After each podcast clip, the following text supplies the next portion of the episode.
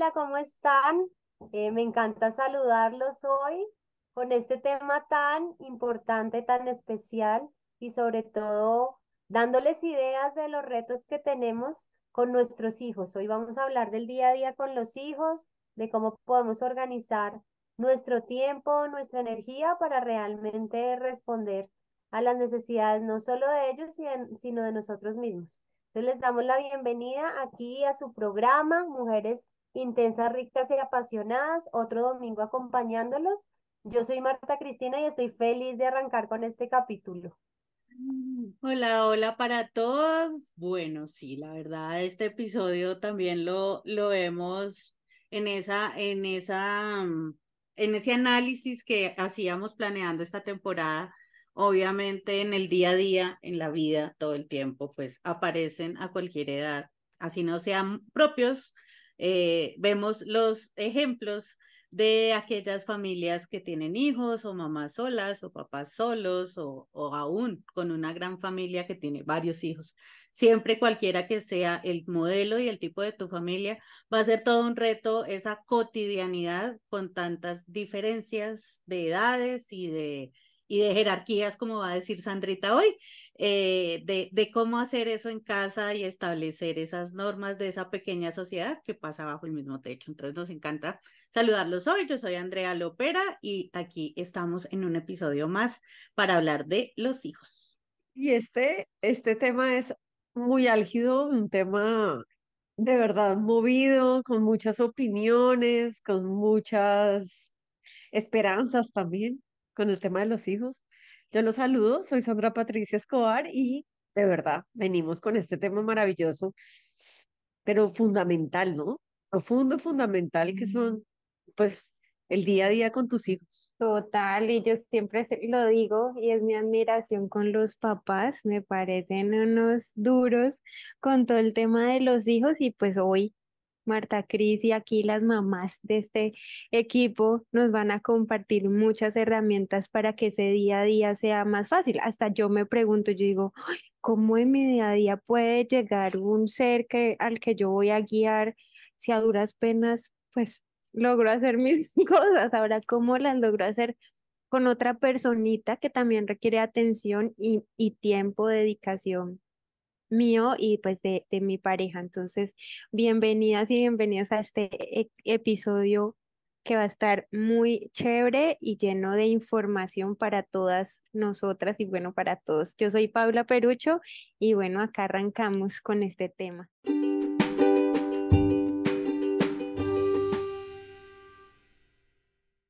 Bueno, y creo que el mayor reto que tenemos los papás es cómo distribuir nuestro tiempo para atender las necesidades de nuestros hijos. Eh, y yo agregaría algo adicional y es no solo el tiempo, sino la energía. Los niños demandan mucha energía de nosotros los adultos. Entonces, eh, digamos como que regresando al punto inicial, no existe mejor manera de ser padres que primero atendiendo nuestras propias necesidades. Y suena súper paradójico, ¿no? O sea, ¿cómo va a atender a mi hijo? ¿Y cómo va a estar mejor mi hijo? Eh, si lo primero que tengo que hacer es dedicarme a mí, sí, realmente es muy importante que los papás estemos descargados, que los papás tengamos eh, esa pila recargada y la única manera de tener la pila recargada es no olvidarnos de que nuestras necesidades también son importantes. Entonces yo arrancaría por ese lugar. Me parece súper indispensable que reconocer que nosotros como papás seguimos teniendo eh, una vida propia, que necesitamos seguir trabajando sobre nosotros mismos, identificando nuestros intereses y sacando tiempo para nosotros. ¿sí? Entonces yo arrancaría desde ese primer lugar, porque definitivamente una mamá y un papá eh, descansados, haciendo en su vida las cosas que les gustan, pues van a tener más herramientas desde lo emocional para responder a las necesidades de los hijos, porque como les dije, demandan mucho tiempo y energía. Y si uno está muy cargado y si uno está muy cansado, pues obviamente va a ser menos los recursos que va a tener para eso. Digamos, sé que en primera instancia, es decir, cuando, cuando llegan los hijos a la casa, eh, realmente creo que uno se choca con la realidad de una manera bastante impactante. ¿sí? Una cosa es la ilusión de los hijos, todos los imaginarios que uno tiene y otra cosa es tener un chiquito y una vida frente a uno, donde definitivamente al comienzo son absolutamente dependientes y todo lo que ocurre y sucede es porque tú lo provees.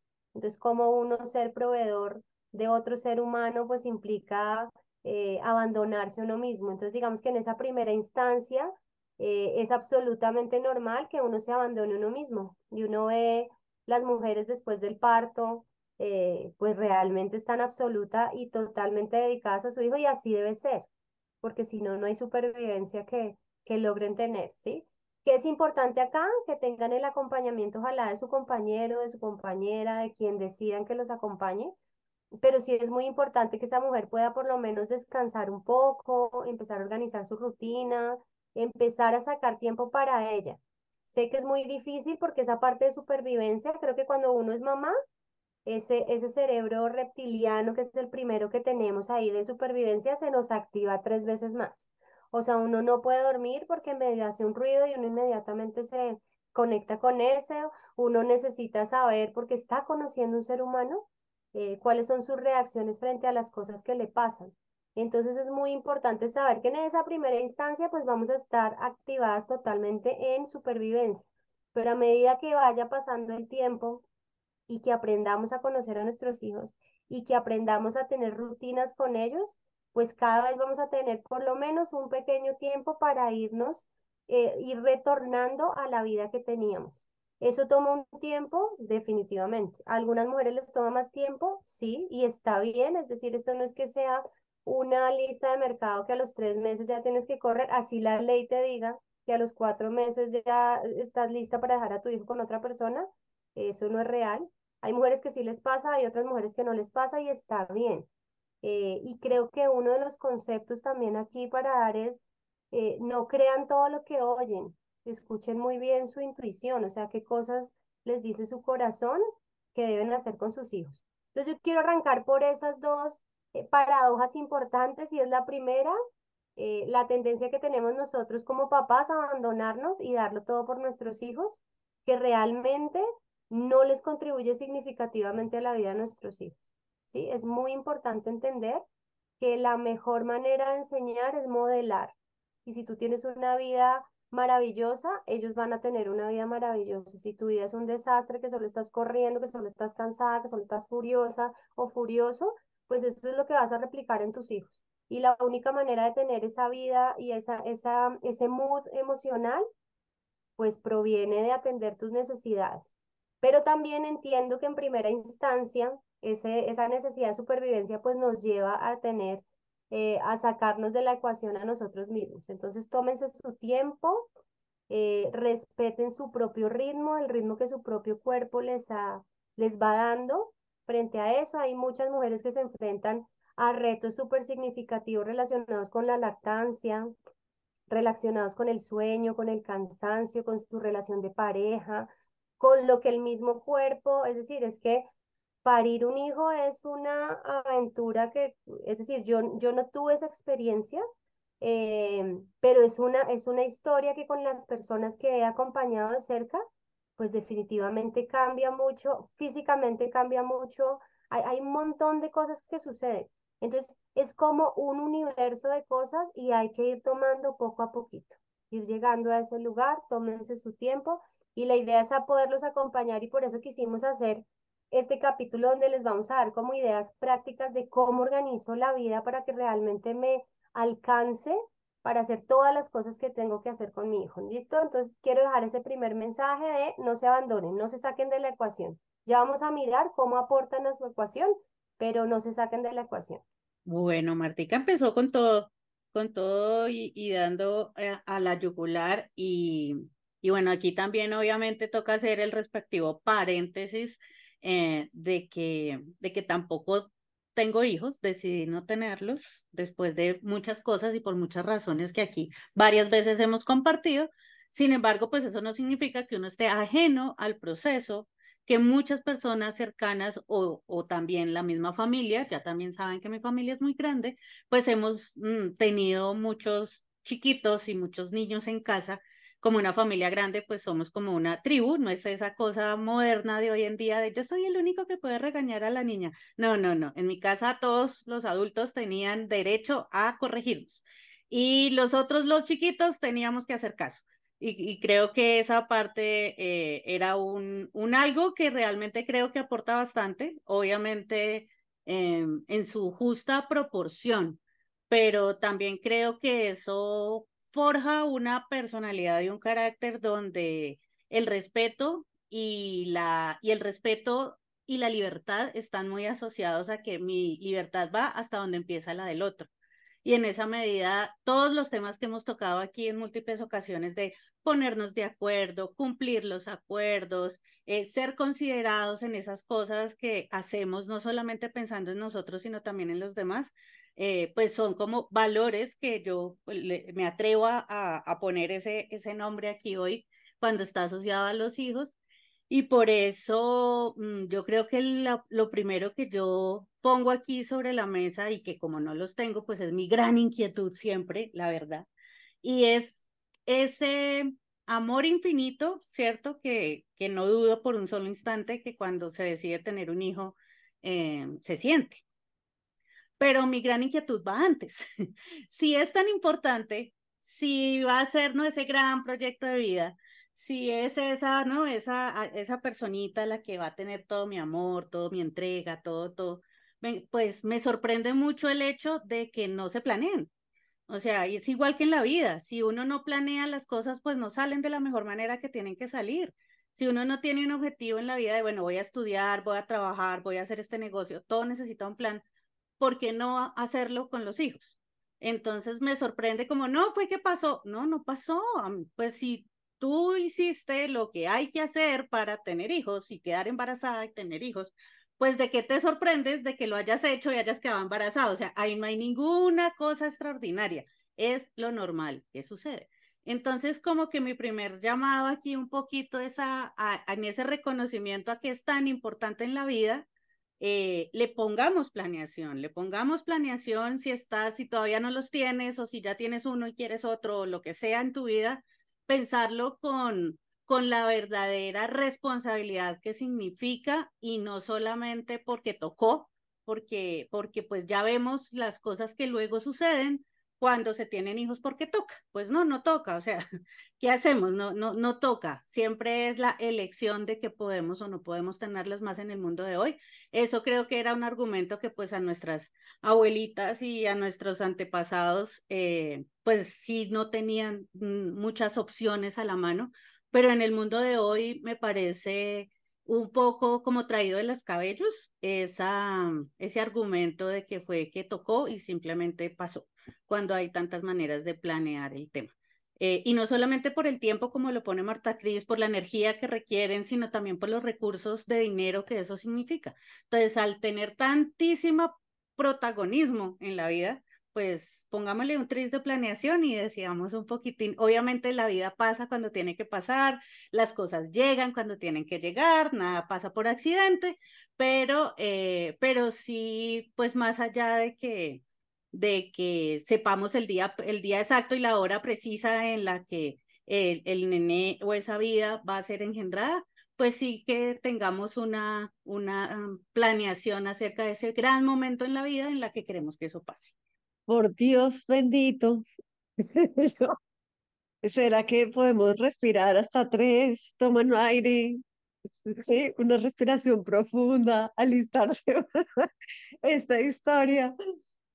Ay, porque son un montón de cosas al tiempo, porque primero, pues mi historia es que efectivamente tengo dos hijos, soy ya adolescentes, pero yo creo que mis hijos tuvieron como tres mamás la de antes, durante, la de ahora, que ha sido como tan distinto todo porque tienen toda la razón en todo lo que han dicho, pero también hay muchas cosas por responder, porque primero venimos desde el transgeneracional además y venimos de una sociedad en la que ni siquiera sabemos quiénes somos, ni siquiera sabemos por qué estamos acá y menos llegar a planear hijos porque la mayoría de los hijos que vienen en este país o en este en Latinoamérica sobre todo pues son hijos que llegan de sorpresa porque pues en el transgeneracional son no hay hijos no deseados sino hay hijos eh, que llegan en momentos no esperados ¿sí?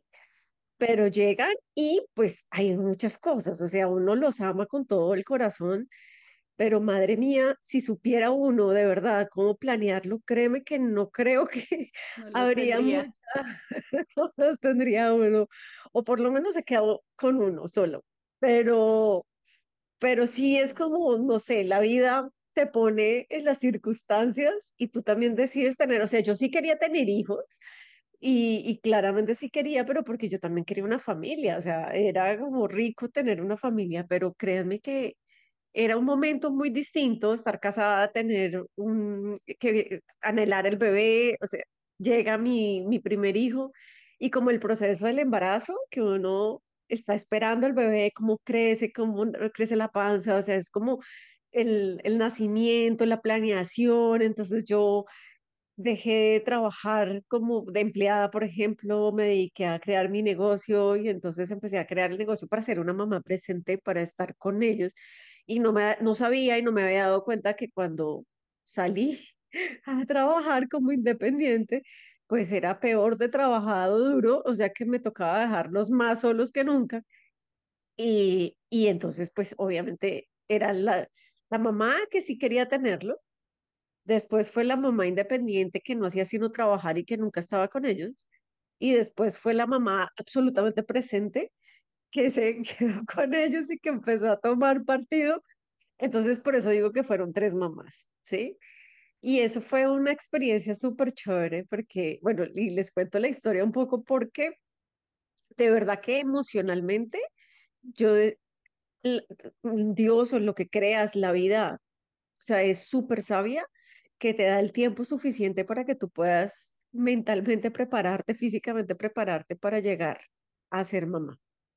Sobre todo mamá, porque, bueno, entre los dos es muy chévere cuando hay aporte, cuando hay compañía, pero cuando no hay aporte, cuando no hay ayuda, pues se torna realmente algo extremadamente difícil que tú ya no sabes si esto va a poder soportarse o no. Entonces, es por eso digo que era la mamá de antes, la mamá durante, la mamá después. Eh, pero no me arrepiento de haberlos tenido, me encanta, yo los amo con todo mi corazón, o sea, ha sido muy duro, pero, pero también el amor que les tengo, sí es de verdad como que ese amor infinito que, que tú los ves, o sea, es perfectos, es, es una cosa súper linda, o sea, es un momento muy lindo.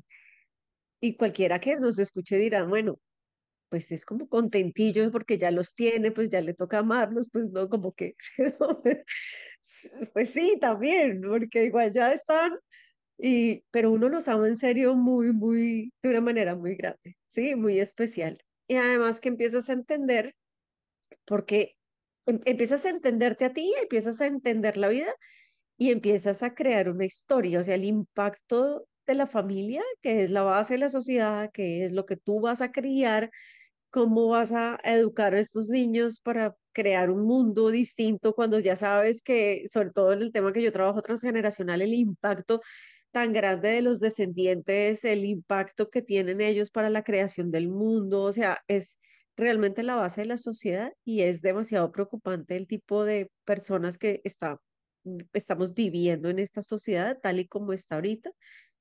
Entonces, es como todo el tiempo, ¿no? Entonces, la respuesta de planear eh, sería lo ideal, realmente, como toda la vida. Sin embargo, es poco probable. No sé las estadísticas, yo no sé si Marta Cris la sabe, pero creo que las estadísticas de la planeación de los hijos es demasiado ínfima, o sea, demasiado casi nula, casi nula en realidad. nula, de realidad. Sí, no, no, no planeamos esta historia y menos, menos el enfrentarnos al hecho de ser papás. O sea, menos. Yo, uno dice, yo voy a educar a mis hijos de esta manera, yo voy a hacer esta manera, y terminas portándote igual que tus papás. Entonces tú peleas toda la vida cuando estás chiquito de yo no quiero ser como mi mamá, yo no quiero ser como mi papá, a mí no me gusta esto. Y cuando eres mamá, terminas hablando igual, gritando igual, regañando igual, o sea, es, impresionante cómo termina siendo igual. Y cuando te das cuenta que eres igual, ya los chinos tienen la mitad de la vida y uno no se da cuenta ni siquiera que los está creando de la misma forma. O sea, es, es muy, muy impactante, ¿sí? Cuando empecé yo mi transformación o mi proceso, pues, mi transformación, o sea, todo el proceso de sanación emocional, toda la reparación de la historia, de verdad me di cuenta de lo importante y lo clave que es que tus hijos estén cerca, que tus hijos eh, tomes partido de la vida de ellos, o sea, que sea un impacto en la vida de ellos y que tú tienes muchos roles. O sea, tú eres mamá, tú eres eh, hija, pero también eres pareja, o sea, eres esposa o tienes muchos roles que no puedes mezclar y que tienes que vivir al mismo tiempo. ¿no? eso es, eso es como toda una terapia de aprendizaje. Y bueno, yo digo que la vida nos puso, Dios nos puso un promedio de vida de 80 años como que para que pudiéramos vivir toda la historia completa, porque si no, esta historia en, en cámara rápida no la logramos. O sea, literal. No, total. Sí, yo justo ayer pensaba, yo conozco muy, muy poca gente de mi edad, sí, luego, ahorita yo veo eh, personas que eran más chiquitos que se graduaron después de, yo, de mí del colegio o antes y están teniendo sus hijos, pero por lo general cuando cuentan sus historias es como, y bueno, y querían hijos, no, llegó y yo pienso, pucha, ¿cómo que llegó? ¿No? Eso, pues tú sabes cómo funciona tener hijos, cómo se, cómo se engendra un bebé y cómo así que llegó. Entonces también me preguntaba, ¿cuántos planean? Hay, hay personas que lo planean. Yo quisiera ser una de ellas. Ya lo veremos, vamos a ver. Pero con toda la conciencia, siento que es una decisión muy importante y más allá de, ah, no, ya no, ya sí, es ser muy consciente de lo que implica lo que está diciendo Sandrita, Marta Cristo, los roles porque se nos juntan al mismo tiempo y para mí, desde mi punto de vista de no tener hijos, obviamente es un tema de entender, primero, que cada familia es completamente diferente, ¿no? No hay una igual a otra, em, que hay estándares, ¿no? Que nos pone o que vemos por las redes, por la televisión, de que la mamá perfecta, el papá perfecto, pero eso realmente yo siento que no existe y desde ahí es romper esos, esos, como esas creencias que se tienen de perfección, entonces mamá hace de todo, es empresaria, eh, es ejecutiva, pero atiende al niño, hace las manualidades del niño, ¿no? un montón de cosas y cuando llegas a esa vida, pues quieres hacer eso que viste que es y, y resulta que es diferente y es tu propio, como lo decía Marta Cris, tu propio ritmo, la, la forma que tú crees de, de como de, de manejar o de gestionar a, tu misma familia. Y cada familia es completamente diferente con sus imperfecciones, con sus retos y desde ahí yo creo que es muy importante tener esa conciencia, obviamente retador internamente para las mamás, por lo que yo también les he escuchado por el sentimiento de culpa, por muchas cosas que se, se, se sienten cuando es mamá, pero es empezar a tratar de, de romper ese, esos estándares que, que, tal vez nos pone la sociedad o nos, y nos imponemos a nosotras mismas y, y, y, los mismos papás. Desde ahí un punto muy importante como romper eso y también pues siento, yo a veces me, yo me pregunto, esa es mi gran pregunta para todas las mamás, es, ¿cómo hacen? ¿Cómo hacen con el tiempo? ¿Cómo hacen para dividir todo y lograr todo al mismo tiempo? Eh, pues no al mismo tiempo, pero lograrlo todo, hasta yo creo que se les alarga el día y, y todo es, es una energía diferente que hay que cuidarla definitivamente, como dice Marta Cris, y también creo que enseñarle mucha autonomía a sus, a sus hijos. Obviamente también entiendo que hay etapas diferentes, como decía Marta Cris, cuando son muy chiquitos, pues no les a un bebé cómo le voy a enseñar autonomía desde brazos pero son etapas, ¿no? Y el niño igual crece por algo también. No es un, no es, no es algo, no es un animalito que de pronto no, no, como que no va a comprender las cosas, pero un niño va a ir en ese proceso de maduración de su corteza prefrontal y ahí es cuando como papás vamos, pues van, vamos a ir enseñándoles otro tipo de habilidades. Eso, lo, lo segundo. Y lo otro que también quería poner sobre la mesa, yo se me, mm, se me viene la idea y se me, y se me ora, pero es, se me acaba de ir la idea completamente. Es que sé que era lo que iba a decir, no, bueno, ¿cómo hacen para vivir el tiempo? ¿Cómo hace Marta Cris?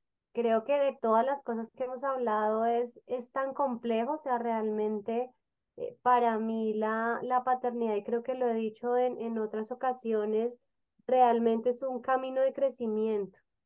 O sea, realmente uno cuando es papá es enfrentarse a la, como, como a un salto cuántico, como a una evolución frente a frente. ¿Sí? Entonces eso que nos hablaba Sandrita de cuando uno le pega su grito y se da cuenta que es igualito a la mamá, al papá, de lo que a uno no le gustaba, eh, pues aparecen todas esas creencias que tenemos ancladas de nuestra infancia, de nuestra propia infancia, que salen a la luz es cuando somos papás. Entonces realmente es un momento de mucha luz y de mucha oscuridad al mismo tiempo. Eh, y realmente si uno se pregunta, precisamente viniendo de eso, ¿no? Como, como, eh, como no se planea tanto, como no se es tan consciente de lo que implica ser papá, porque es que realmente creo que a nadie le cuentan la historia completa, le cuentan el, el pedacito rosa bonito de eso, pero realmente creo que es, es, un, es un confrontar muy fuerte para uno como ser humano, ¿sí? Porque es que uno, pues los hijos no son de uno, los hijos vienen a través de uno, pero son seres absolutamente completos, íntegros, que vinieron a cumplir un propósito específico. Y el propósito no es vivir eh, eh, tu vida, ni la vida de tus abuelos, ni la vida, sino su propia vida, hacer quienes son ellos.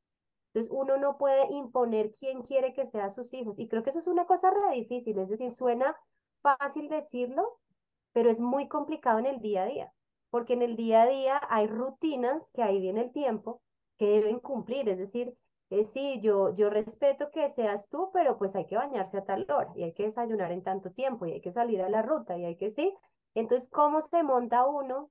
¿Cómo, cómo le damos ese equilibrio? ¿Sí? Permitiéndole ser quien es, pero también que se ajuste a una vida eh, que tiene unas, unas reglas y unas rutinas establecidas, ¿sí? Entonces me parece muy importante a partir de arrancar de eso. Nosotros como papá tenemos que poner sobre la mesa las creencias que tenemos sobre la paternidad. Muchos de los niños llegan acá a vivir la vida que nosotros no vivimos.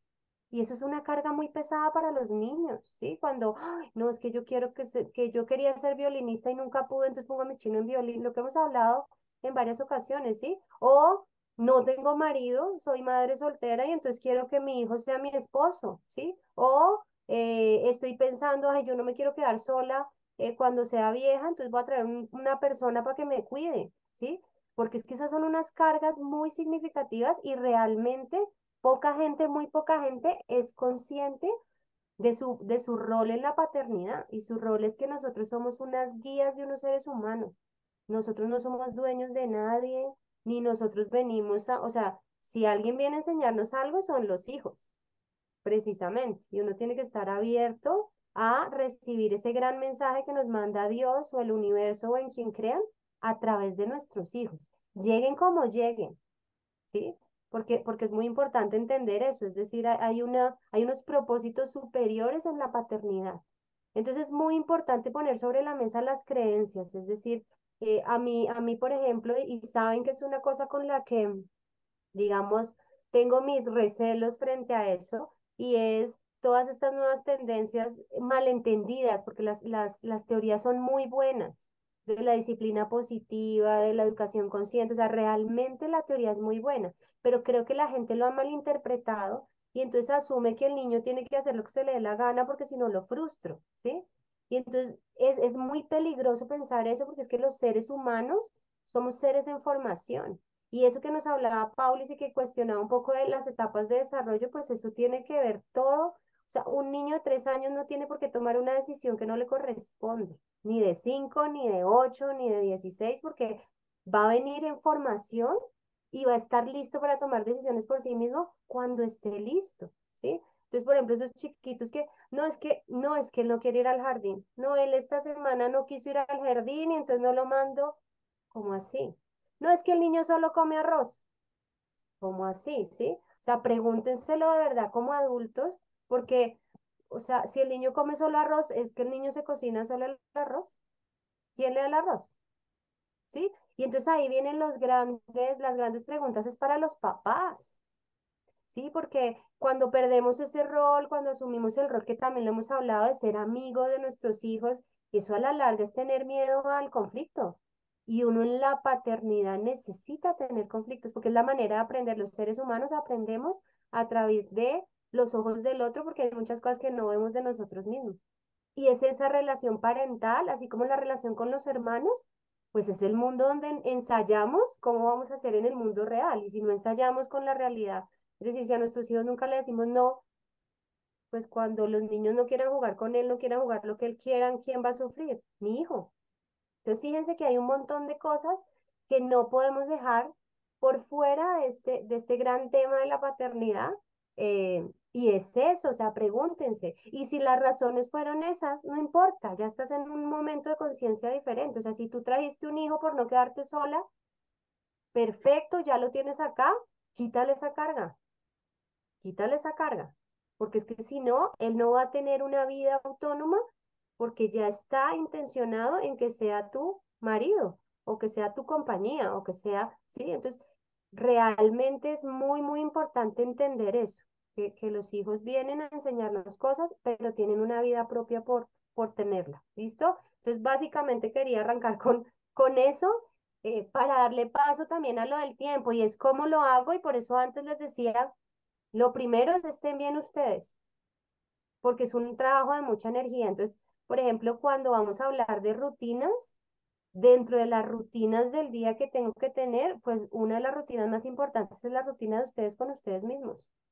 ¿sí? Es decir, uno tiene que sacar un tiempo para eh, hacer ejercicio, o sea, para estar, porque es que los niños, ese, cuando les digo ese nivel de energía, es súper alto, o sea, cuando el niño te está diciendo todo el día, ven, vamos a correr, vamos a correr, imagínese uno correr media cuadra y quedar ahogado. Si él va a correr dos horas seguidas, ¿sí? O si él quiere sentarse en el piso y uno no puede sentarse porque la rodilla no le da, porque la cadera no le da, o si uno necesita alzarlo y el niño pesa 17 kilos, es decir, físicamente uno necesita estar bien. Y eso uno tiene que ser consciente de eso, dependiendo del tipo de papá que quiera ser, ¿sí? Pues también uno se puede sentar en el parque con el celular y que el niño corre y ve a ver cómo lo resuelve. Entonces, es muy importante entender el tipo de papá que tú quieres ser y a partir de eso empezar a orientar tu vida hacia eso. Y otra cosa que es un principio que quiero dejar para dejar, eh, darle paso a mis, a mis amigas es el ritmo de los niños y el tiempo de los niños es diferente al de los adultos. Y el tiempo de los niños va mucho más lentificado porque ellos están descubriendo el mundo. Entonces ellos se fascinan con una mariposa, con una mosca, con eh, darle la, encontrarse una mota en una media. Todo es fascinante para ellos. Y si tú no entiendes eso, vas a chocar mucho con los niños, porque ellos necesitan ese tiempo, ellos están comiendo, entonces empiezan a dar cuenta que se untan y untarse es delicioso, ¿sí? O un sabor nuevo eh, les encanta, o en la silla pararse o arrodillarse es mejor que estar sentado, o meter el dedo en la comida, porque ellos están explorando el mundo. Entonces, si uno no tiene la capacidad y esa flexibilidad y esa comprensión de que el tiempo de los niños es diferente, pues va a ser una paternidad bastante eh, conflictiva para todos. Uno, vas a quitarle la naturaleza a tu hijo generalmente viene a través del reino y eso apúrese, haga, embútase, ¿sí? Entonces el niño pierde su ritmo. Y son niños de cuatro años que tienen em, agendas ejecutivas de, de señores de 50, ¿sí? Entonces ya son adultos en cuerpos de niños de cinco años, pero los niños necesitan un tiempo para descubrir que el agua es rica, enjabonarse, echarse, sí, hacer la pataleta, Ayer precisamente hablábamos con mi esposo y con nuestro hijo, él por lo menos llora una vez al día y él tiene cinco años. Porque los niños lloran, o sea, no es una cosa, yo decía, ay, pero será que no se imaginan todo lo que investigué y miré, y realmente los niños ¿Por qué? Porque cuando se frustran no saben cómo expresar esa emoción, no saben cómo gestionarla y lloran y recurren al llanto. Es decir, es normal que los niños hasta los seis años lloren, por lo menos una vez al día, ¿sí? Entonces, si tú emocionalmente te vas a cargar mucho con eso y si al llanto lo que haces es evadirlo y no sé qué, pues prepárense porque los niños lloran por lo menos una vez al día, dicen los estudios. ¿sí? Entonces, Ay, hay muchas Martica, cosas que hay que preparar. Gracias. Gracias. Has resuelto mil inquietudes que pasan por mi cabeza todos los días, a todas horas, cuando a veces veo escenas de, de esas que acabas de describir y, y me parece, me parece muy, muy triste por ambos, o sea, muy triste por los niños que no les permitan como reconocer todas esas cosas de lo natural que es y también muy triste de los adultos que, que teniendo la posibilidad de de vivir algo que solamente se vive una vez, porque pues ya cuando están grandes no hay nada que hacer, pues como que quieran vivirlo de otra, de otra manera. Entonces sí, sí me encanta que, que bueno, que, que, que vaya como, como muy contra natura querer que esos chiquitos se porten como adultos, cuando ni siquiera los adultos son capaces de comportarse como adultos, o sea, de aquello de ser responsables, de aquello de cumplir los acuerdos, de aquello de respetar a los otros, de aquello de muchas de esas cosas que a veces los adultos le piden a los niños y esperan que los niños hagan más allá de que tengan cuatro años, diez años, doce años.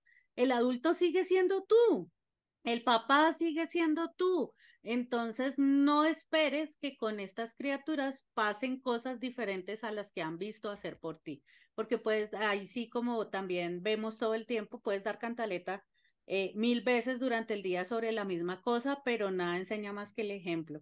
Y realmente uno ve los adultos eh, y es muy fácil entrar a descubrir el tipo de vida que tuvieron y no con el ánimo de juzgar si fue correcto, si fue incorrecto, porque pues sabemos que, que no traen manual y que pues se hace lo mejor que se puede con lo que hay, pero sí, sí creo que muchas veces en el mundo de los adultos falta mucha, eh, no sé si la palabra sea amor, amor verdadero, de ese que dicen que se siente cuando se tiene un hijo, para que estas personitas pues realmente puedan a la larga tener una vida de adultos tranquilos. O sea, Martica si es que no los dejan frustrarse, es que no se les puede regañar, es que no se les puede decir que no. Pues cuando hacemos eso con un niño, pensemos qué tipo de adulto va a ser. Y ahí es donde para mí hay otra gran inquietud. Yo hoy puede que no traiga muchas soluciones, traigo muchas inquietudes, pero, pero creo yo que, que parte de eso eh, como esencial cuando en, en, en, el momento en el que yo todavía pensaba en tener hijos y pues no, ya les dije, no fui mamá, pero sí he sido hija y he sido hija toda la vida. Y así como pone Sandrita, hija de, de la misma mamá, pero con tres modelos diferentes de mamá de acuerdo a la etapa de su vida. Y, y yo sí siento que parte de, no sé, si yo fuera mamá, ¿no? Como desde ahí, o yo como hija, eh, de mis mayores orgullos es poderle haber dicho a mi papá y, haberle y, y poderle decir a mi mamá que hicieron un buen trabajo y justamente no porque tenga la vida soñada o tenga la vida perfecta o tenga pues no ese esquema que de pronto muchas personas creían, sino porque fui capaz de hacer mi propia vida y creo que en esa autonomía y en ese logro de decidir qué vida quiero vivir, de ser un buen un ser humano que sirve a su sociedad, al medio donde está, creo que esa sería como la mayor satisfacción que un papá pudiese tener. Pero entonces por eso me confunde tanto, así que gracias Martica, no por eso, porque me confunde mucho cómo los adultos a veces piensan que eh, creando estos niños que a veces vemos así como medio dictadores en sus casas, pues van a poder realmente estar formando adultos que tengan el criterio adecuado para respetar a los demás, para respetarse ellos, para, para poder autogestionarse en el día a día con todas las tareas que eso signifique. Puede ser la tarea de los cuatro años para que lleve el plato de, de la mesa a la cocina o que la ropa sucia va para la canasta de la ropa sucia o si ya está más grande, pues que lave también la losa o que tienda la cama, no sé, el tipo de responsabilidades que vayan teniendo de acuerdo a la edad eh, que, que, vayan, que vaya pasando en casa, pero sí, eh, pues cuando se han criado y se han eh, fomentado ese tipo de conductas en casa, pues no sé cómo esperan a la hora del té que el resultado cuando sean adultos pues sea que puedan no estudiar bien, que les vaya bien en el colegio, que hagan tareas solos, que se esfuercen por hacer una buena tarea, que se esfuercen por un buen resultado, que construyan amistades bonitas. Entonces como que esa eh, dicotomía, llamémoslo así, ese, esa, esa diferencia, esa incoherencia muchas veces entre lo que a veces los papás desean que sean sus hijos y lo que ellos han hecho para que eso se logre, pues no, no, esa es mi gran inquietud, así que Martica lo acabas de poner, gracias, gracias, gracias por eso. Y yo le sumo, Andrea, a la pregunta en qué momento eso, por ejemplo, que tú dices que el niño llore, porque no es solo el papá como que no llore, sino si tú estás afuera, como un poco el juicio de un niño llorando, ¿no? En un avión. Em, ¿En qué momento como sociedad empezamos a juzgar ese tipo de comportamientos de un niño o un niño que haga pataleta? Pues supongo que también es normal que hagan pataleta una vez al día o no sé cuántas veces. Es un niño aprendiendo a gestionar sus emociones. Entonces también en qué momento como sociedad empezamos a sentir vergüenza por ese tipo de, de cosas. Yo no, todavía no lo entiendo Em, y pues me encantaría que rompiéramos esas creencias de que el, como la perfección, ¿quién tiene unos, un niño perfecto o una familia perfecta? Pues ninguno, si nos miramos adentro, pues ninguno es perfecto. Entonces, ¿qué momento nos pusimos estándares tan altos para, no sé, para vivir? Que estas son muchas preguntas súper interesantes, en serio, ¿verdad?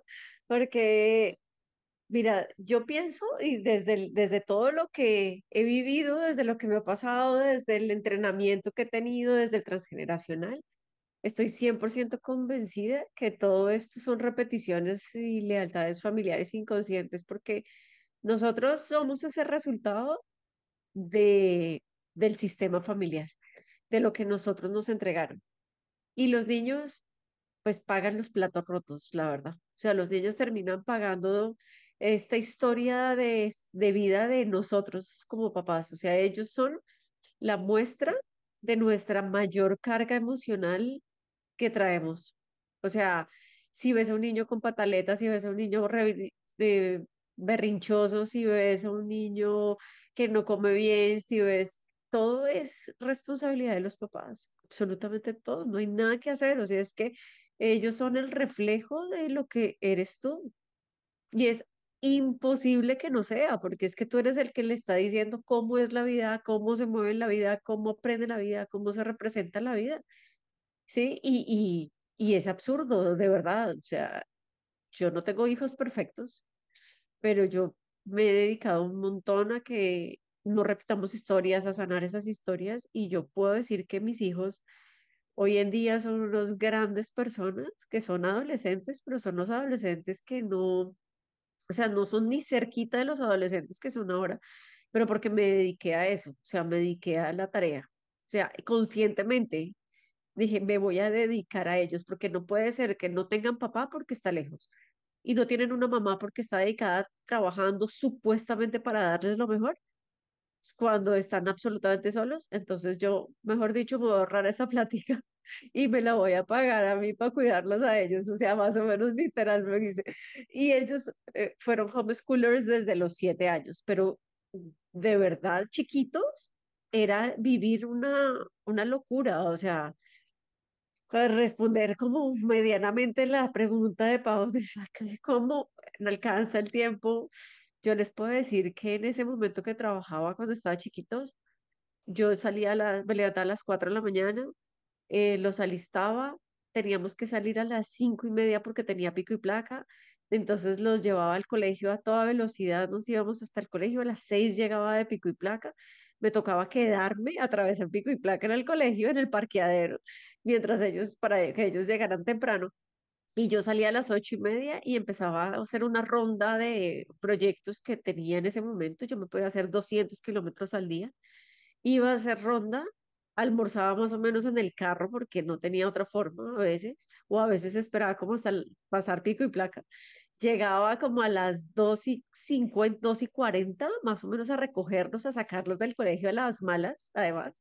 Los recogía y a toda velocidad para llegar al apartamento, para llegar antes de que se me mm, llegara pico y placa. Y ahí podía estar con ellos, pero tampoco podía estar con ellos porque cuando llegaba, pues estaba extremadamente ocupada o extremadamente cansada en la que tenía que solucionar problemas en el, en la- el trabajo. Entonces yo trabajaba desde la casa por teléfono. Entonces ellos estaban absolutamente solos, siempre. Y por la noche, pues yo me- ellos me contaban cuento y la que se quedaba dormida era yo. O sea, literal, era imposible que no pudiera. No, que eh, se criaron muy solos al principio, muy solos, o sea, ellos hacían cereal, ellos eh, tuvieron un nana, o sea, tuvieron niñera, me tocó tener una empleada y hasta que lo saqué del colegio. Y cuando lo saqué del colegio fueron otras personas totalmente diferentes y hoy día ya no me levanto a las 4 de la mañana, pero igual sí tengo el trajín de estar con ellos acompañándolos, pero literal es manejar los bloques porque soy mamá, soy, soy todo en un solo día, todos los roles en un solo día, entonces yo me puedo levantar temprano, de verdad, y mis pausas activas es meter la ropa a la lavadora o paro a barrer o les es- hago el desayuno y me paro porque a ellos les gusta, no, prepárame el desayuno, no, hazme tú la comida, no, hazme, pero ellos son los que cada uno se encarga de lavar la loza, cada uno tiene un día correspondiente, cada uno arregla sus cuartos, cada uno arregla su ropa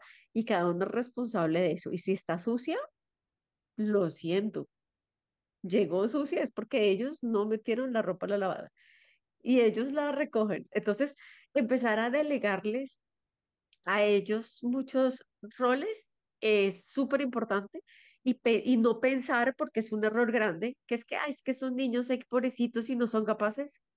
No, es cierto. O sea, ellos son capaces, a ti tengan tres años, son totalmente capaces, pero uno mismo se encarga de darles ese rol, esa tarea, esa responsabilidad, y cuando tú les vas dando responsabilidad a ellos, ellos grandes lo van a valorar muchísimo porque van a ser totalmente independientes. O sea, hoy en día, en serio, hay veces que no puedo yo preparar comida y ellos me la preparan. Ellos son los que me preparan la comida, ellos son los que vienen y me la sirven. O sea, ellos son los que hoy en día empezamos a colaborar en conjunto y logramos sacarlos adelante porque yo sí estuve sola con ellos. Entonces, claro, esa historia es muy distinta en pareja que, ¿verdad, Cris? Contará, yo no sé cómo es estar en pareja criando hijos. Yo solo sé estar sola y, y sí sé que también que es un reto de quitarse el sombrero a todas estas mamás que trabajan y todas estas mamás solas o papás solos que les ha tocado muy pesado con el manejo del tiempo.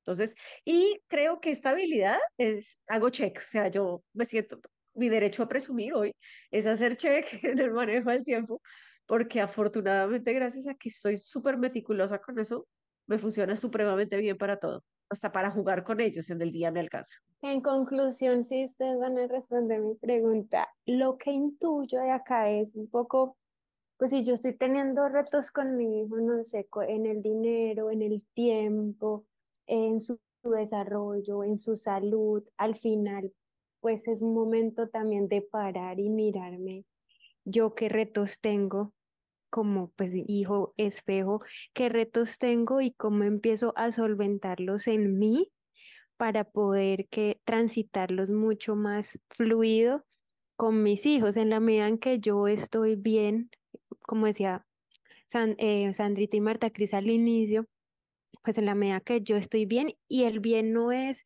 físicamente solo, ¿no? A veces nos quedamos como el estar activo, presente, sino a nivel mental, a nivel emocional, eh, a nivel de salud. En esa medida, naturalmente mi hijo lo va, lo va a recibir, ¿no? Entonces, si yo, por ejemplo, si mi hijo está teniendo algún tema importante, es momento de dejar de verlo como allá lejos de mí, que es algo de él, y empezarlo a trabajar como en, conjunto, supongo que en familia, porque los hijos te llegan a mostrar cosas tuyas desde el dinero, la pareja, eh, la familia, las relaciones, desde tu autocuidado, tu amor propio. Entonces, cuando yo lo logro ver en mí, pues naturalmente lo voy a poder transitar con mi hijo de una manera, digamos, mucho más fácil. Que el tiempo va a ser una locura, definitivamente, pero es la forma en cómo lo voy a transitar, si desde el esfuerzo o desde la fluidez y desde el aprendizaje continuo entre los dos. No sé si esa es la respuesta. Hay como, hay como de todo un poco. Por un lado, los niños se conectan más con la emoción porque ese es el lenguaje natural de los niños. Entonces, a un niño no necesitas decirle que estás triste para que él perciba tu tristeza, ¿sí? Entonces, definitivamente hay un vínculo directo entre los estados emocionales de los adultos custodios del niño y ese niño, indiscutiblemente. Es decir, una familia donde hay muchas peleas, una familia donde hay una energía pesada porque hay mucho conflicto, pues esos niños empiezan a manifestar ese conflicto de muchas maneras. Pueden haber enfermedades físicas, pueden haber temas comportamentales, pueden haber temas de desarrollo, de alimentación, muchas cosas derivadas de eso. El sistema creativo de los seres humanos es infinito y entonces puede haber infinidad de opciones de un mismo hecho. Pero cuando hay una familia conflictiva, cuando papá y mamá no están bien, cuando la mamá no está bien, cuando el papá no está bien, hay unas manifestaciones directas con los niños. Y contestando la pregunta que hacías anterior de nosotros como sociedad, pues es que a mí me parece tan importante recordar que solo hasta hace 30 años, que no es nada, se reconocieron los derechos de los niños. Antes los niños no tenían derecho, los niños eran un mueble, eran como una mascota, ¿sí? Entonces los niños cállese, no opine, o sea, no había, no había una concepción de los niños como seres humanos autónomos. Y 30 años no es nada para lo que llevamos como humanidad, ¿sí me entienden? Es decir, sí, es, sí, exacto. O sea, cuando yo era chiquita no había derechos de los niños. Tan sencillo como eso. ¿Sí? Que tengo 45 años. Entonces, no existían. O sea, hace 30 años se firmó eso y hasta, o sea, 30 años se firmó. ¿Cuánto tiempo dura una ley en ser parte de una sociedad? Aún no lo tenemos. Por eso somos una sociedad crítica frente al desarrollo de los niños. Por eso todavía hay personas eh, eh, que pelean porque un niño llora en un avión, ¿sí? Por desconocimiento de que es que su sistema neurológico no funciona de la misma manera y, el asumir la presión de la altura es diferente para los niños que para los adultos y ahí el ignorante es el adulto, no el niño, ¿sí? Entonces pasan un montón de cosas que realmente no logramos entender y es que los niños en muchas ocasiones son tratados como mini personas, ¿sí me entiendes? O sea, como como, ay, es un adulto en miniatura. Y no, el cerebro del adulto es súper diferente al cerebro de un niño, el desarrollo de un niño es totalmente diferente. Entonces creo que ahí nos falta es a nosotros los adultos tener información relacionada con eso, con que realmente los niños están en un proceso de desarrollo. Eso que tú decías de las pataletas, claro que son normales, hasta cierto punto, ¿sí? Porque si no también, ay, no es que le repataletoso y está en desarrollo. No, también cuando un niño está en pataletoso también hay que prestarle atención, porque es que está diciéndonos algo. El comportamiento del niño siempre es como la punta del iceberg.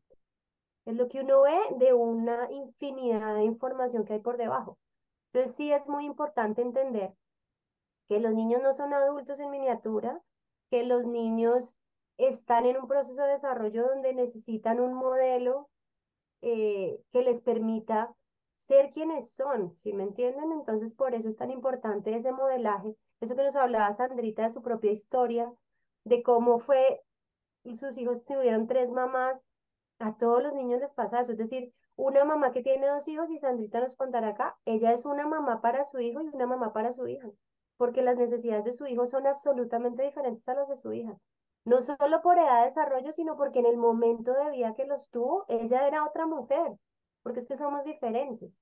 Entonces, por eso les digo y por eso la gran invitación es, planteense estas preguntas ustedes, ¿sí? Porque es que si uno no lo plantea, si uno no se lo reafirma, si uno va corriendo contra el tiempo, pues perdió el año. Y acá mi gran, mi gran truco realmente con, con, con mi propio hijo está relacionado con el tiempo de calidad más que de cantidad. O sea, la calidad del tiempo que estoy con él. Cuando estoy con él y estoy jugando con él, así sea 15 minutos, así sea media hora, así sea una hora, el tiempo que puedas destinarle, que todos tus sentidos estén ahí con tu hijo. Sí, no yo pegada al celular, no yo hablando con el otro y ahí medio moviéndole el pie, o yo empujándolo en el columpio, pero yo pegada al celular, o sea, eso no es tiempo de calidad. Eso es tiempo. Y también, pues, entretener y no tener, pues, por lo menos lo lleva al parque, ¿sí me entiende? Pero daría mucho más, sería mucho más provechoso si ese tiempo de parque te regales para estar presente. Y esa es una manera de uno conocer a sus hijos, no hay otra manera. Uno, es decir, y yo, por ejemplo, en el, en el rol que, que desempeño, en el trabajo que tengo, tristemente me doy cuenta muchas veces que hay papás que no conocen a sus hijos y que uno les habla de cosas súper cotidianas como, no sé, el alimento que más le gusta, eh, la hora en que hace, y muchos, muchos no, pero varios no tienen información al respecto. ¿Por qué? Porque son niños criados, digamos, como, eh, es decir, los niños no solo necesitan un techo y comida, los niños lo que más necesitan es compañía y afecto. Es la manera en que crecemos los seres humanos. Eh, los buenos seres humanos. Y por eso la crisis, eso que nos mencionaba Sandrita, que también comparto de las crisis que estamos teniendo como humanidad, es porque nos estamos perdiendo de lo humano. Y lo humano es el vínculo y el contacto. Y cuando tú juegas con tu hijo, tú te das cuenta, uy, este chino es furioso cuando pierde.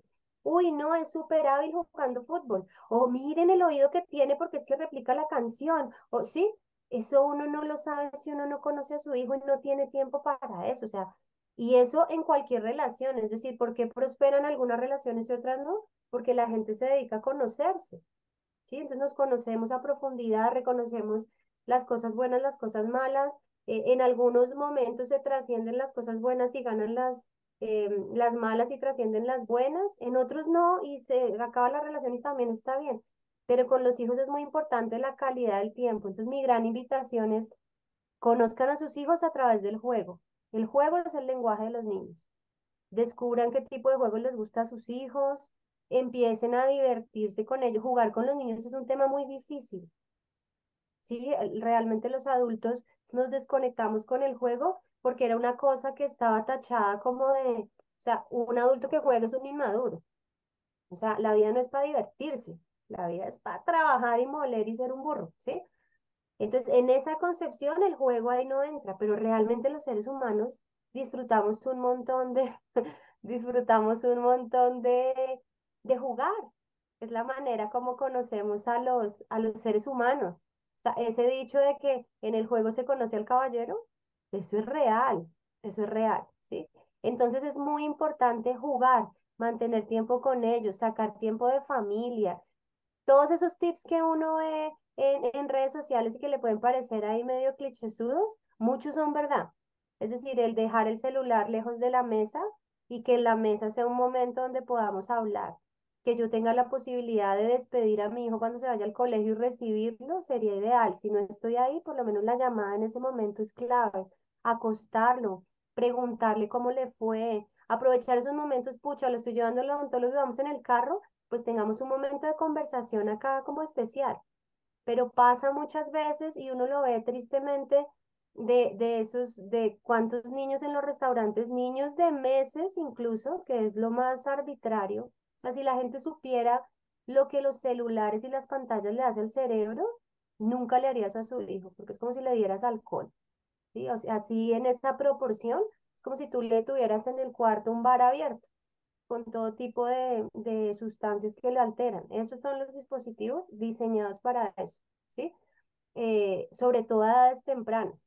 Entonces, cuando uno ve a esos chiquitos en los restaurantes que los papás están felices charlando, bueno, cuando charlan, porque generalmente ya ni charlan tampoco, y el chiquito ahí pegado al celular, no sé qué, ¿y por qué hacemos eso los adultos? Porque los niños se incomodan, porque son niños, ¿sí?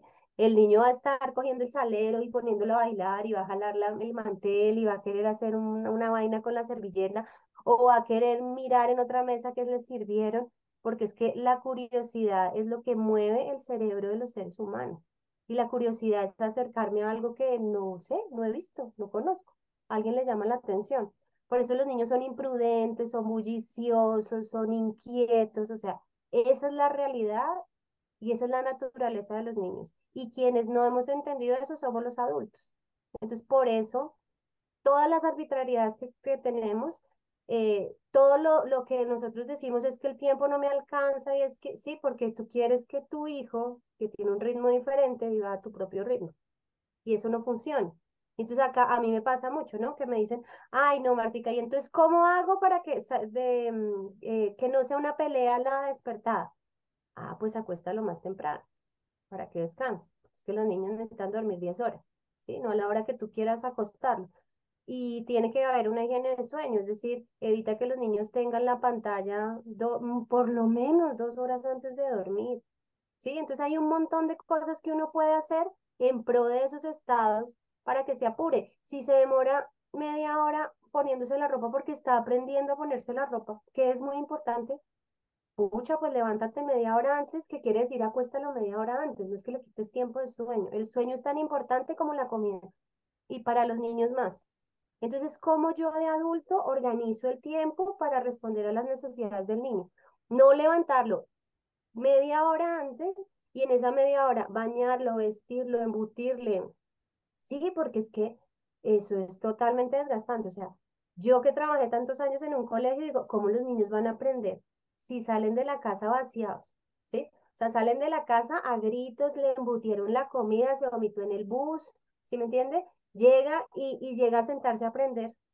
¿Quién va a aprender? ni tú mismo, a mí me estresa que me afanen, que me saquen. Esa Exacto. Yo digo, se me olvidan las llaves, se me olvida, se me olvida todo. Pues es que, exacto, uno empieza a, uno se entorpece, eso entorpece el sistema. Pero eso es lo que le hacemos a los niños todo el día. Es decir, ¿cuántos niños lo recoge la ruta antes de las 6 de la mañana? Un buen porcentaje de niños en, nuestras ciudades. ¿Por qué? Porque los colegios están en las afueras de la ciudad.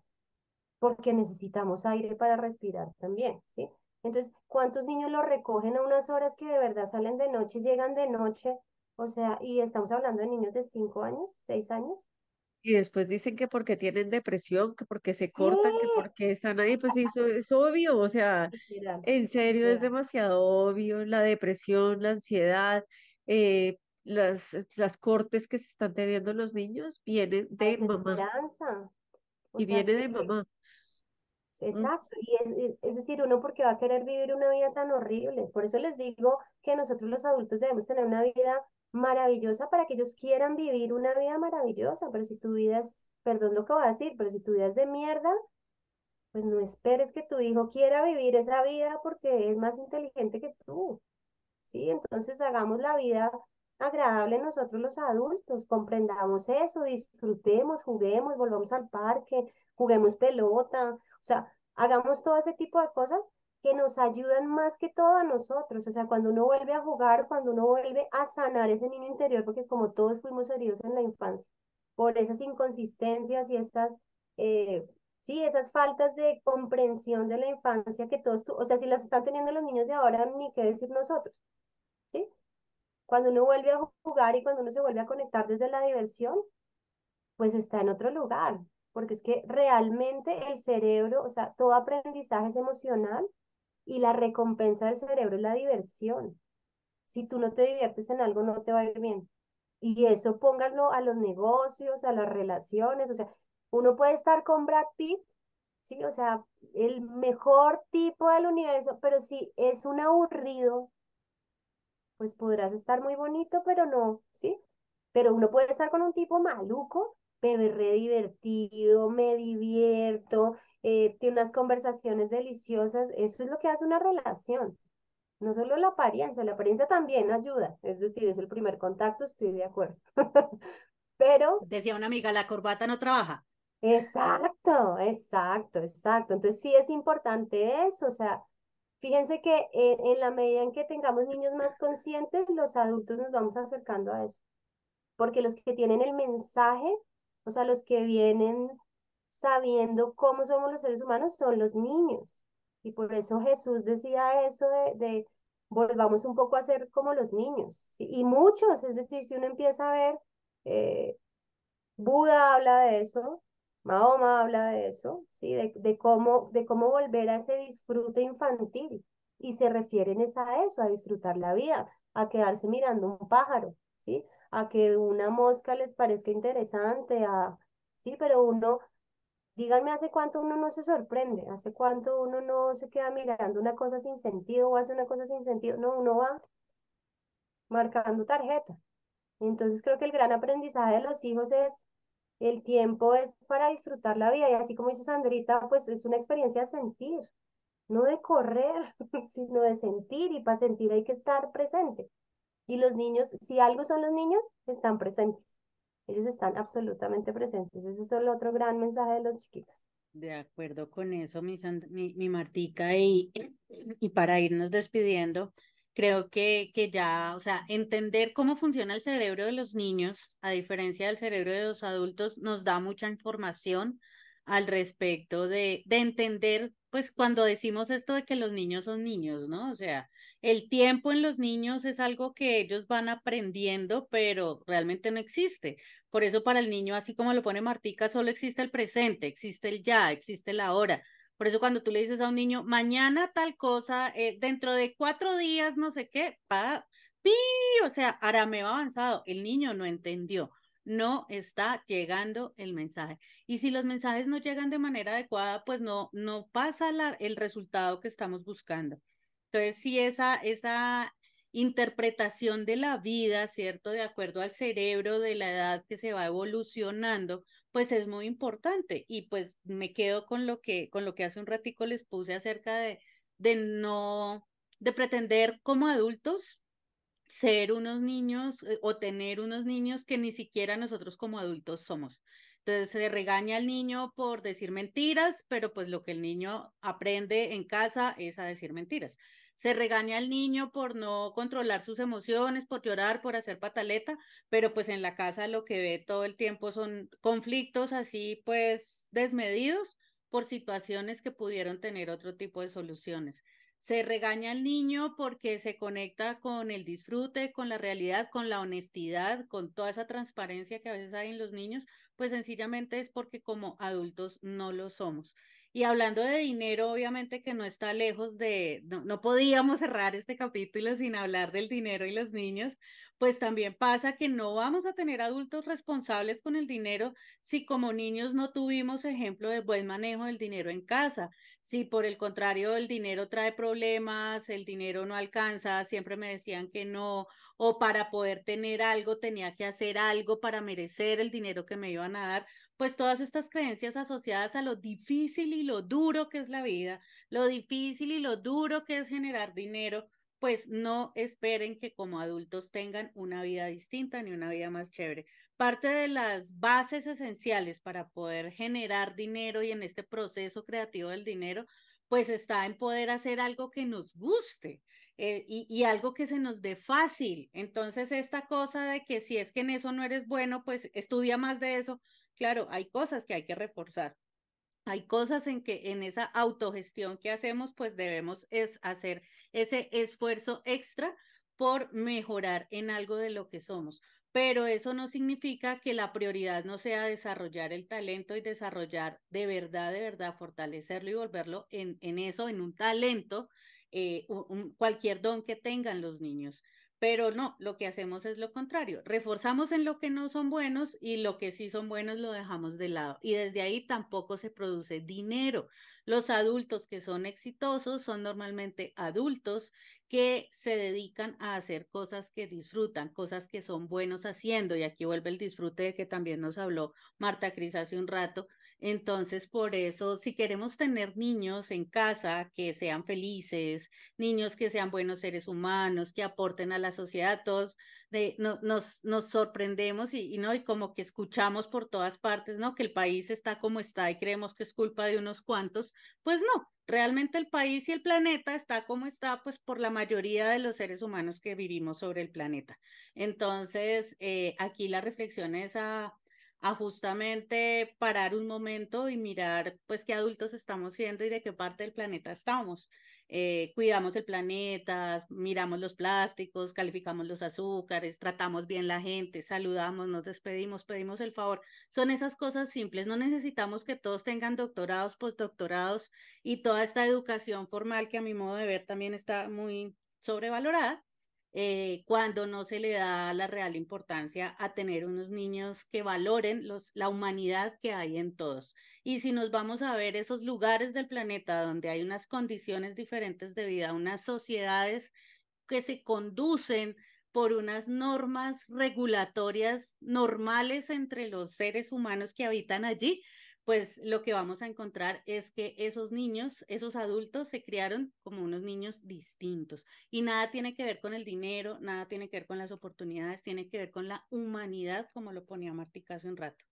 Y creo que ser esos buenos seres humanos y hacer de esos niños, bebés, adolescentes o, o esos niños más grandes que tenemos en casa, pues es la gran tarea de todos los adultos sean los hijos, sean los sobrinos, aquí la, la cualidad de tía eh, sale a flote porque sí es, es necesario eso. Creo que esa idea de tener una vida bonita y tener un planeta en el que todos podamos vivir en paz y nos respetemos y lo disfrutemos la vida que tenemos, pues depende simplemente de nosotros y es de las cosas del día a día y de la cotidianidad que hacemos. Entonces, hoy me encantó acompañarlos. Yo soy Andrea Lopera, me encuentran en Instagram como Andrea-Loperita y Marta Cris, gracias, gracias por este programa tan maravilloso. Me voy súper feliz. Aquí los papás, toma lo tuyo, baby, y decide en qué lado quieres estar. ¿Qué es ese recuerdo que quieres tú que tengan tus hijos cuando tal vez tú ya no estés? Con eso me despido hoy. Gracias, gracias, gracias. No, pues acá todas unas herramientas que yo creo que al final dirán, no, pero ¿qué hago? Acá hay muchas respuestas y es encuentra tu forma, tu manera, conectándote con, con lo que tú eres. Y a mí me dijeran, pues yo como hija, ¿no? Acá es de rol de hija, ¿qué es lo que yo más amé de mi, infancia, que mis papás me, como decía André, mis papás me permitieron hacer, probar, hacer muchas cosas, o sea, ustedes no se imaginan todo lo que yo hice en mi vida, de todo lo que se puedan imaginar, porque me permitieron probar, mi mamá guiándome a, y mi papá también apoyándola en esa exploración mía, comprendiendo qué me gustaba, qué no me gustaba, y cada vez yo me iba afinando más y al mismo tiempo, para mí, yo les agradezco enormemente a mis papás sus roles. Hoy disfrazarme también me motivado, pero no me gustó y lo entendieron.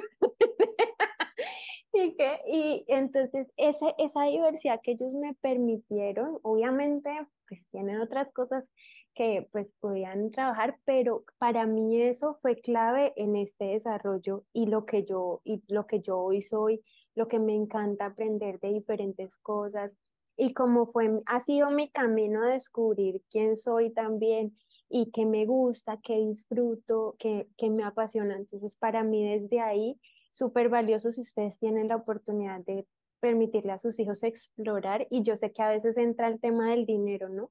No, pero no tengo tanto dinero.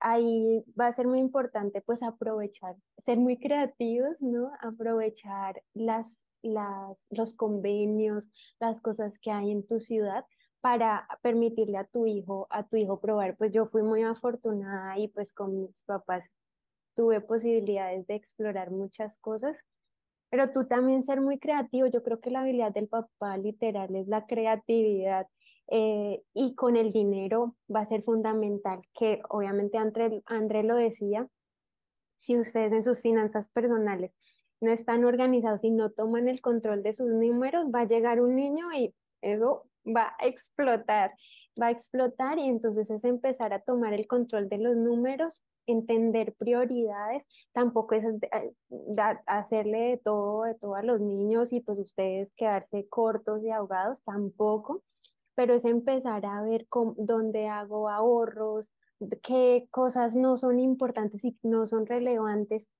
y es un gasto que no nos genera valor como familia, entonces voy a, y también por etapas, ¿no? Porque el niño no es toda la vida niño, es, es entender de las etapas de desarrollo también jugando con mi dinero, porque el dinero a mí me parece pues al final un juego muy chévere que no es único todos los días, es, va, va variando de acuerdo también a tu dinámica familiar, pero lograr esa combinación para que tú puedas ofrecerle a tu hijo pues un crecimiento en todas sus etapas de desarrollo va a ser clave y es lo que yo más rescato literal de, de, de mi infancia, del yo poder explorar diferentes, diferentes cosas y que me ha permitido también ser lo que, lo que, lo que yo soy. Eso va a ser clave. Entonces, literal, sentémonos, hagamos números y empezamos a poner sobre la mesa qué podemos también ofrecerles a nuestros hijos con lo que tenemos. Eh, el, creo que otro tema a desarrollar es la paciencia, ¿no? Una paciencia enorme pero bonita. Al final es algo súper bonito el aprender a ser paciente, a ser observador, al observar, a comprender a tu hijo, aprender de él. Va a ser clave sin perder obviamente las rutinas, pero creo que también la flexibilidad, o sea, es una mezcla de todo, porque pues al ser tú tan exigente con tu hijo, ¿qué ganas teniendo un hijo que quiera ser perfecto al final de, de todo cuando la perfección no existe? Pues, también la flexibilidad dentro de la rutina. Eh, tu hijo va a ser, va a ser eso que ve y siente desde el ejemplo, siempre desde una responsabilidad como papás, porque al final estamos criando, ya sea sobrinos, eh, primos que tengamos chiquitos, estamos criando futuras generaciones que construyen hoy el presente. Entonces, desde ahí a hacer, hacer ajustes y cositas en nuestro día a día, a jugar, a tomarnos esto como un juego responsable, ¿no? Yo lo digo cuando digo jugar, un juego responsable de nuestro dinero, de nuestros hijos, desde el disfrute. Va a ser cambios súper bonitos. Y bueno, con esto me despido. Yo soy Paula Perucho, me encantó este episodio, yo cada vez más aprendo más Nunca se me han quitado las ganas de tener hijos, creo que ha evolucionado, evolucionado en el tema de la conciencia, ser muy consciente de lo que implica un hijo y creo que eso lo tenemos claro aquí en este hogar y, y lo haremos desde la responsabilidad, desde la planeación y bueno, desde el permitirnos ser los papás que queramos ser y que elijamos ser. Y desde ahí va a ser maravilloso. Me encuentran en redes como arroba soy Paula Perucho y les mando un abrazo enorme. Disfrútense este episodio como yo lo hice acá aprendiendo y tomando nota. Compártanlo con más personas, ya sea que estén en ese proceso de tomar esta decisión em, o papás que ya estén, ya sean papás y estén en ese embrollo. Entonces, bueno, les mando un abrazo enorme. Este, este episodio ha sido absolutamente maravilloso.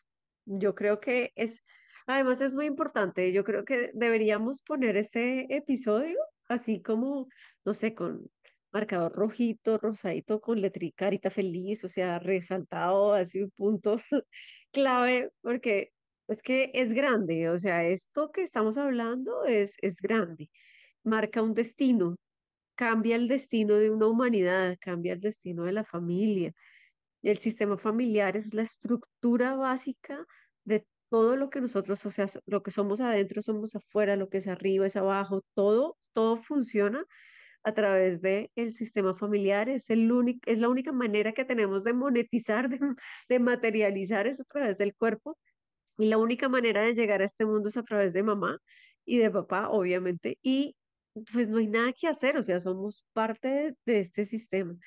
Entonces, ponerle este, poner este granito de arena para poder cambiar a una, a una humanidad, marcar un hito muy distinto en lo que vienen en las siguientes generaciones. Creo que es una de las tareas nuestras más importantes y sobre todo en mi caso, que, que es el sistema familiar, el transgeneracional. Porque cuando tú empiezas a, a liberarte a ti de las ataduras y de las cargas emocionales, pues empiezas a crear una historia nueva y crear una historia nueva es teniendo conciencia de lo que viene y de lo que hemos venido haciendo, porque por algo no estamos haciendo lo mismo que en los siglos pasados. Y los niños, realmente en serio no es un cliché, pero es el futuro del mundo. Y, Y sí es importante que cuando cambias tú, tu emoción, pues empiezas a cambiar a todo tu sistema literal. Y esto es, es absolutamente grande, ¿sí? La, la mayoría, por no decir eh, todas, todas las enfermedades, todas las emociones, todas las disfunciones, todo viene del sistema familiar. Entonces, lo que yo puedo poner en este momento como para cerrar son varios, varios punticos de, de cierre y es, lo primero es, mm, permítete sentir, o sea, sentir todo el proceso de reconocer en ti lo que provoca ser papá o ser mamá. Primero, si te causa conflicto, si te desesperan los niños, si no puedes con eso, es mirarte a ti, qué punto debes reconocer en ti para poder empezar a solucionarlo y a sanarlo, y no gritarles, y no decirles mentiras, y no, y, menos pegarles, porque es que el maltrato infantil ahorita está extremadamente alto, la mayor eh, el mayor índice de esclavitud, sobre todo sexual y laboral, pues está en los niños. Y esto me parece que de verdad es su- supremamente grave porque es mandar a la extinción de la humanidad. En serio, o sea, yo no quiero ser exagerada, pero es en serio que estamos creando una sociedad que, que se va a destruir absolutamente con, con la nueva generación. Entonces, esta tarea que nosotros estamos haciendo de transformar es, es algo muy importante muy grande, sobre todo para ellos. Y eh, importante, eh, desde mi punto de vista y de mi experiencia como mamá, escuchar más que hablar, es clave, que escuches a los niños, es decir, que les pongas, no es ponerles atención como tal solamente, es que los escuches, sea, que te sientes y, y, y mires cómo hablan, qué te cuentan, de qué manera lo están haciendo, y si no te cuentan, pues es un índice que estás muy alejado emocionalmente de tu hijo o de tu hija, y esto hay que repararlo en ti, ¿sí? Una de las cosas que aprendí de Jürgen Klarex, por ejemplo, fue lo, puede- lo único que tú puedes hacer, lo único, así sea que hagas esto, es que lo recibas cuando se lleguen del colegio. Que esos 15 minutos son absolutamente claves para que marcan un, un cambio total en la historia de ellos. ¿Por qué? Porque ese es el momento en que tú sabes si les hacen bullying, si los humillan, si llegan felices o si no llegan felices. O sea, recibirlos en el colegio es supremamente importante. Y lo otro que para mis hijos, por ejemplo, ha sido muy clave y para, pues para mí como mamá, que es, pues, es parte de lo que las mamás latinoamericanas, la- de latinoamericanas somos, es que la comida y prepararles la comida es una conexión directa con ellos de una manera abrupta. O sea, el hecho de sentarse a comer, de prepararles o de sentarse a comer comida cuando ellos llegan es "Ye- mamá, ya está la comida. Entonces, ¿qué hiciste hoy? Y es, y esa conexión que se genera en ese momento, pues para ellos es supre- supremamente valioso, porque tú puedes, seguramente ahorita, ya grande, tú puedes llegar a tu casa o a la casa de tus papás y tú puedes preparar la comida, lo sabes hacer, pero tú le dices a tu mamá, mamá, ¿me sirves? Y no es porque no puedas hacerlo, es porque tú quieres que tu mamá te sirva, o sea, tú quieres comida de mamá, ¿no? Esa, esa historia es muy distinta, entonces eso marca la diferencia, porque cuando tú haces eso, la conexión es distinta, así sea que esas dos cosas, que los recojas y que los, y que les, los conectes con la comida, eso va a marcar una diferencia en la comunicación contigo y con los niños. Y créeme que los índices de depresión, que los índices de soledad y que los índices de abuso hacia sí mismos, como cortarse y golpearse, empiezan a disminuir cuando tienes estas tres cositas en tu casa. Y yo por eso con eso me voy a despedir el día de hoy. Eh, yo soy Sandra Patricia Escobar. Me consigues en redes como Sandra Patricia Escobar Coach y en el transgeneracional, que amo, mejor dicho, a todo marcha. El, basta una, eh, y eso lo aprendí de Cristóforos, es basta una sola persona para generar un cambio. Y con que tú hagas el cambio es suficiente y sobre todo en el sistema. Nos escuchamos pronto. No, mejor dicho, quedemos así, pues que yo con la boca abierta de todo lo que han dicho. Fíjense la importancia de tener puntos de vista tan diferentes, ¿no? Y experiencias de vida tan diferentes, porque realmente eso es lo que nos enriquece como seres humanos. Y yo quiero cerrar con eso. Estamos en el mundo donde toda la información que quieran está al alcance de la mano.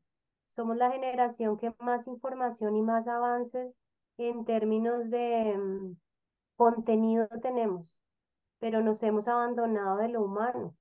Y lo humano es eso, tener puntos de vista diferentes, pensar diferente, salir y hacer cosas diferentes. Entonces, qué importante es que nosotros le podamos dar eso a nuestros hijos. Así como André en algún momento dice que realmente el mayor propósito de uno como papá es prepararlos para la vida, comparto totalmente eso. Es decir, eh, cuando un hijo no se va, el problema ha sido yo como mamá o como papá, ¿sí? Realmente los niños necesitan irse y tener su propia vida y cometer sus propios errores y vivir por ellos. Entonces, mi gran mensaje aquí para cerrar es, permitan que los niños y los adolescentes hagan cosas por sí mismos. Es la manera como se aprende. Uno aprende a través de la práctica y de los errores que comete a partir de esa práctica. ¿Sí? Entonces, por favor, no pretendan que la vida de sus hijos sea perfecta, eh, evitarle los dolores, evitarle eh, las cosas que, pues, que va a sufrir y entonces no va a poder, sí, sí va a poder. Y en la medida en que más lo experimente, pues más fácil va a pasar esa, esa brecha. Entonces, por favor, permitan que los niños hagan cosas por sí mismos. Es la manera como el cerebro aprende. Uno aprende a través de la práctica. Entonces, si a uno toda la vida le han abierto las cosas, pues uno no va a poder abrir las cosas cuando llegue al colegio y entonces va a ser el bobo del curso porque, ay, no puedo abrir el paquete de papas no sabe abrir un banano, no sabe abrir la lonchera, no sabe que le digan que no para jugar pelota. Y realmente los niños, eh, cuando no les permitimos hacer cosas, los estamos mandando al mundo. Es como mandarlos a una pelea de boxeo con las manos amarradas, a que les dé la vida, a que se caigan y no tengan ni siquiera cómo pararse porque sus manos están amarradas. Entonces, por favor, permitan que los niños hagan cosas. Obviamente cosas propias de su edad, y ahí lo decía Sandra en algún momento de hasta los niños de tres años pueden hacer cosas indiscutiblemente. Y uno ve, por ejemplo, el otro día vi un programa que me pareció divino, eh, es un programa oriental que se llama Mi Primer Mandado, y mandan a niños chiquititicos, chiquititicos, como de un año, año y medio, a hacer cosas por sí mismos. Ustedes se imaginan las cosas que logran. Entonces, claro que los niños pueden hacer cosas, a los niños les encanta. Cuando uno le pide ayuda a un niño, él se siente importante. Cuando uno le dice, mira, mi amor, ayúdame a poner la mesa, y él saca ese individual así lo ponga torcido, pero él se va a sentir muy contento. Cuando uno le dice, lleva el plato, cuando uno le dice, ayúdame a tender la cama, o sea, la palabra ayúdame, tú que le estás diciendo, estás al mismo nivel que yo. Eres tan importante como yo, ¿sí? Cuando uno al niño no lo deja hacer nada, ¿qué le está diciendo? Eres un inútil y no vas a poder hacerlo, ¿sí? Entonces acuérdense que el lenguaje se compone más allá de las palabras es de los gestos y de las acciones. Uno realmente habla a través de las acciones. Entonces, permítanles que los niños hagan cosas, disfruten, la embarren, eh, sean niños, sean niños, por favor, permitamos que los niños sean niños y que los adultos se dediquen a, eh, a lo que quieran dedicarse, pero que no se metan con los niños y que los dejen ser ellos. Ese es como el gran mensaje que quiero dejarles acá y es Recuerden que, que, y de verdad es tan importante este capítulo, que nuestro, me hecho el presente es lo único que tenemos y el presente creamos, o sea, creemos niños, acompañemos niños para que realmente vengan a, a salvarnos de, de todo lo que le está pasando al mundo. Son esas mentes las que necesitamos, a nosotros ya no se nos ocurren más cosas, a ellos sí. Entonces dejémoslos ser ellos, acompañémoslos en el proceso, si necesitan ayuda, saben que estamos acá, que nos pueden escribir, que hay ideas para darles, porque definitivamente uno como papá pues no se las sabe todas, en realidad se sabe muy poquitas y, y las, que, las poquitas que se sabe las repite y le sale mal otra vez. Entonces, a todos nos pasa, a todos nos pasa, no son los únicos, a uno también le pasa de papá eso, ¿no? Dice, no, es que yo soy el único y mentira, al 90% de los papás les pasa lo mismo. Entonces, compartan, compartan este capítulo Eh, ojalá sea un momento para discutir y para tener esas conversaciones a veces incómodas con la propia pareja, si son padres separados también con su, con quien comparten la paternidad, porque sí es importante saber que este es un proyecto gigantesco, están eh, desarrollando un ser humano, un ser humano eh, pues es lo más valioso que puede existir en este planeta. Entonces dedíquense a, a tener una labor de corazón, a saber la inmensa responsabilidad que tenemos los adultos con los niños. Y bueno, esperamos que este capítulo les haya encantado tanto a ustedes como a nosotras. Estamos aquí para acompañarlos. Por favor, síganos escribiendo, contándonos, siguiéndonos, poniendo campanita para que sean los primeros en recibir la información del nuevo capítulo que como siempre sale los domingos en la tarde. Eh, nos encantó estar aquí con ustedes y bueno, nos despedimos aquí las mujeres intensas, ricas y apasionadas. Esperamos que el otro domingo nos acompañen. Un gran abrazo y que estén bien. Chao, chao.